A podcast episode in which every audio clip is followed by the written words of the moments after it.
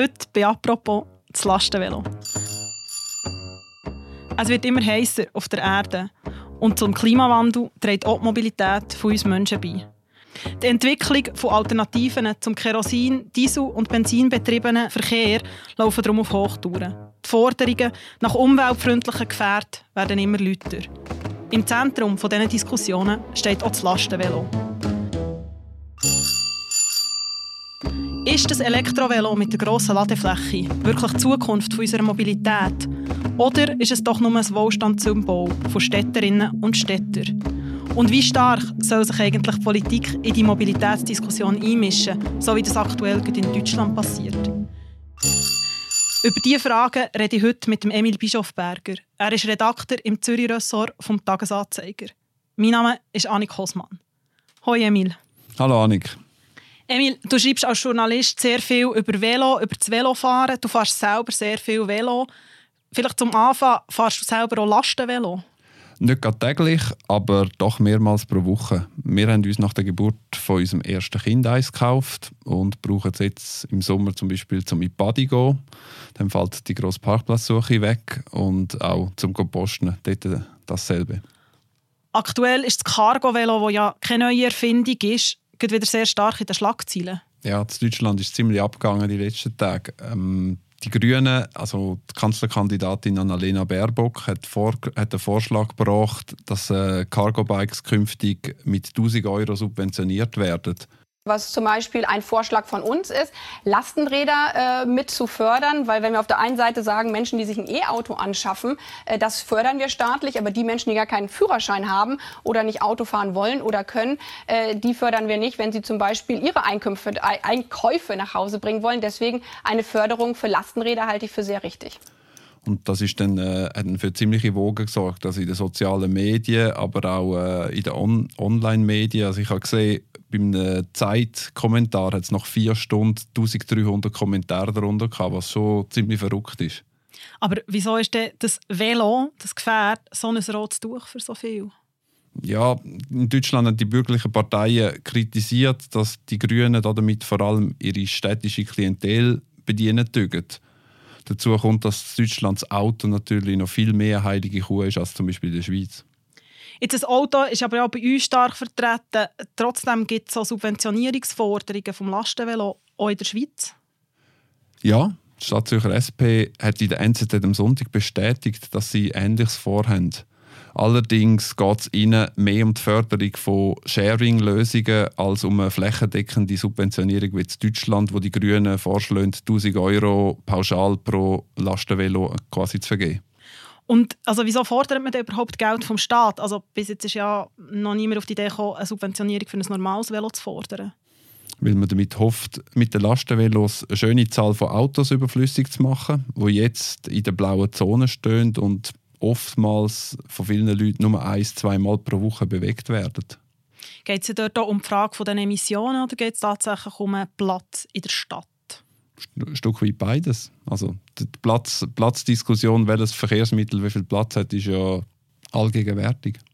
Es ist ja auch so, du hast es vorher angesprochen, eben die Kritik der bürgerlichen Parteien, ähm, dass die Allgemeinheit sozusagen einen Lebensstil von einem urbanen Publikum finanziert dahinter steckt ja eine gesellschaftspolitische Frage oder, von Privilegien. Also wer kann sich denn überhaupt so ein Lastenvelo kaufen? Das ist ja auch nicht ganz günstig.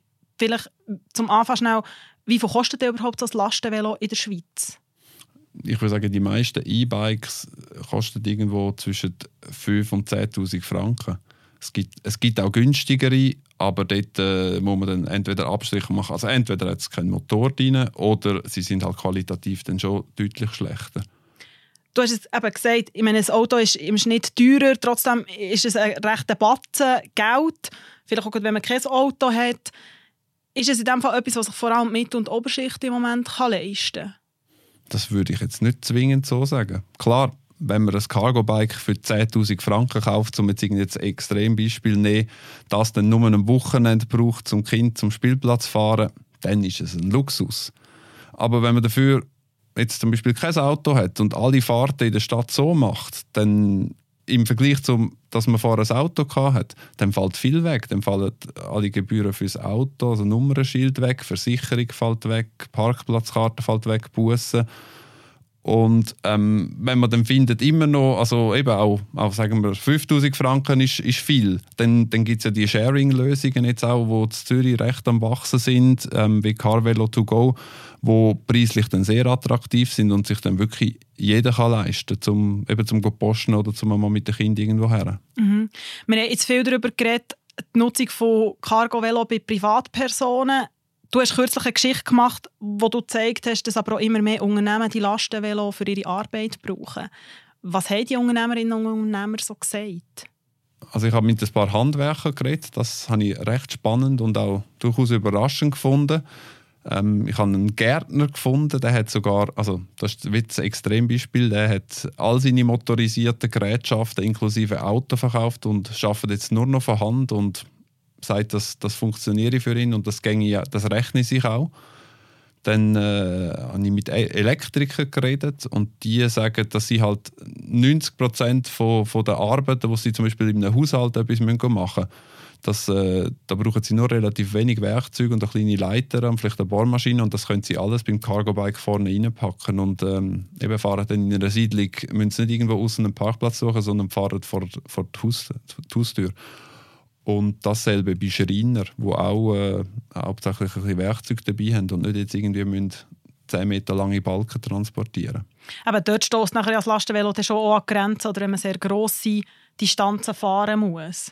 Genau, also es funktioniert irgendwie im kleinen Raum erstens und zweitens, wenn man eben irgendeine Transportmassen hat, wo man auch auf das Cargo-Bike aufpacken kann. Die meisten haben etwa Zuladung von rund 200 Kilo, also sprich, wenn du einen Fahrer mit 80 Kilo abrechnest, abziehst, dann hast du irgendwie noch 120 Kilo, die du transportieren was dann doch eine ziemliche Menge ist. Und trotzdem, du hast es jetzt gerade angesprochen, 200 Kilo. Ich stelle mir vor, ich bin nie ein Lastenvelo gefahren, aber wenn ich auf einem 200 Kilo Velo fahre, es ist viel länger, es ist ein ganz anderes Fahrgefühl, oder? Es ist viel grösser, es ist viel weniger wendig. Gibt es Unfallstatistiken? Man ist schon schneller, es ist motorisiert. Ähm, meines Wissens gibt es nicht eine spezifische Unfallstatistik über Lastenvelo. Man muss natürlich auch sehen, also das ist immer noch sehr ein nischiges Thema, auch wenn es äh, jetzt gerade in, in der Stadt langsam äh, wächst oder sagen wir sogar schon boomt. Ähm, jetzt aus, aus meiner eigenen Perspektive kann ich aber sagen, dass, dass das Lastenvelo nicht, jetzt, nicht, äh, nicht schwieriger ist zum Fahren als ein normales Velo, weil die, sind, die neuen Lastenvelos die sind so gelenkt, dass man das vom Fahrgefühl her im Prinzip das gleiche ist wie mit einem normalen Velo. Und ähm, klar, also wenn du, wenn du Volllast hast, dann, dann ist es ein bisschen träger, aber du fährst dann automatisch auch irgendwie ein bisschen langsamer, weil du siehst ja die ganze Last, du wirst daran erinnern, es ist nicht hinter dir im, im Anhänger, sondern du siehst die vor dir und bist dir bewusst, dass du da mehr als nur dich selber transportierst. Wenn wir bei den Zahlen noch bleiben, du hast vorhin gesagt, das ist ein Nischenthema. Gibt es Zahlen in der Schweiz, wie viele Lastenvelos jährlich verkauft werden oder wie die Zunahme sich entwickelt hat?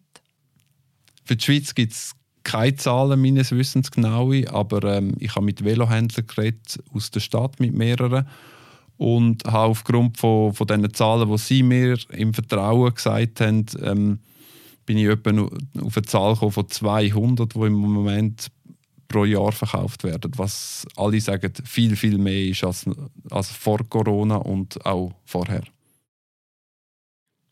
Wenn man von E-Mobilität redet, ist ja immer ein Punkt, den Kritikerinnen und Kritiker auch aufbringen, ist das Thema der Batterie. Die Herstellung und die Entsorgung der Batterien ist nicht extrem umweltfreundlich, muss man sagen.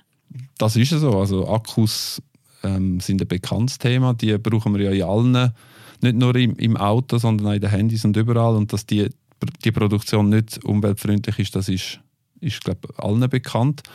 Aber ich glaube, wenn man den Energieaufwand vergleicht, wo die Produktion von einem Auto braucht versus einem von einem Lastenvelo, dann fällt die Bilanz doch ziemlich eindeutig aus. Und äh, vom Betrieb wollen wir dann nicht reden. Wenn ja aber das Lastenvelo oft auch als umweltfreundliches Verkehrsmittel angepriesen wird, die Batterie aber eigentlich nicht extrem umweltfreundlich ist, wieso braucht es denn die überhaupt?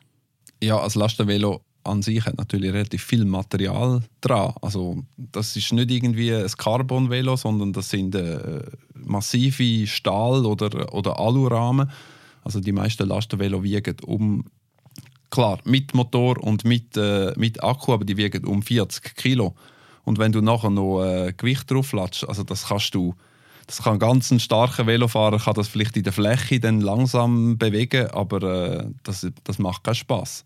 Und der Grund, dass Lastenvelos so einen Aufschwung haben, ist, ist der Motor, weil äh, der Motor macht im Prinzip zaubert das Gewicht weg. Also einerseits das Gewicht vom Velo, aber auch das Gewicht vom, von der Zuladung. Also das Velo fährt sich vielleicht nicht, wenn man 200 Kilo zugeladen hat, aber wenn man vorne ein Kind drin hat oder einen Einkauf drin hat, dann fährt sich das wie ein ganz normales Velo, auch wenn man den Berg darauf fährt. Also man, man spürt das zusätzliche Gewicht nicht. Was glaubst du, fahren wir in Zukunft als Privatpersonen für den Einkauf oder eben für den Transport der Kinder oder auch immer mehr Unternehmerinnen und Unternehmen in fünf bis zehn Jahren alle oder ein Großteil nur noch Lastenvelo? Ich kann mir definitiv vorstellen, dass Cargo-Bikes noch ziemlich viel Potenzial haben. Also am meisten beeindruckt hat mich, hat mich diesbezüglich eine Aussage vom Veloverkäufer Thomas Ernst, wo mir gesagt hat, dass er erwartet, dass in fünf Jahren jedes zweite E-Bike, das verkauft wird, ein Lastenvelo wird sein. Ja, dann bist auch, auch du in fünf Jahren nicht mehr allein mit dem Cargo-Velo auf der Straße. Ziemlich sicher nicht. Danke vielmals, Emil, für das Gespräch. Gerne. Das war eine weitere Folge von «Apropos», einem täglichen Podcast vom «Tagesanzeiger» und der Redaktion Tamedia. Wir hören uns morgen wieder. Macht's gut. Tschüss zusammen.